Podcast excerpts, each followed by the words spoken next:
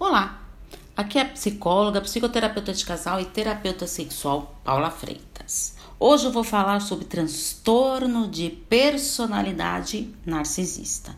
Quando a pessoa narcisista apresenta traços patológicos, deve-se estar atento ao transtorno de personalidade narcisista.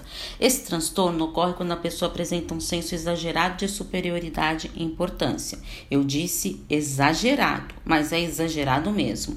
Ela tem a convicção de que é superior aos outros. Então vamos ver algumas características desse tipo de transtorno falta de empatia, necessidade de admiração, necessidade de grandiosidade excessiva, fantasias de poder, sucesso e beleza, julgam-se especiais e querem ser reconhecidos e recebidos como tal, expectativas irracionais de como devem ser tratados, comportamentos e atitudes arrogantes. Agora, uma dica importante: cuidado com o diagnóstico que você queira dar para as pessoas escutando esse podcast pois para um diagnóstico correto será necessário uma avaliação profissional. E uma coisa aqui que eu quero deixar bem claro para vocês.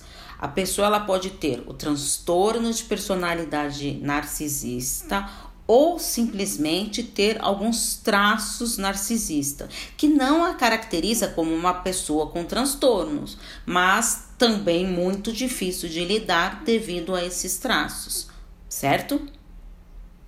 Um grande abraço. Tchau, tchau.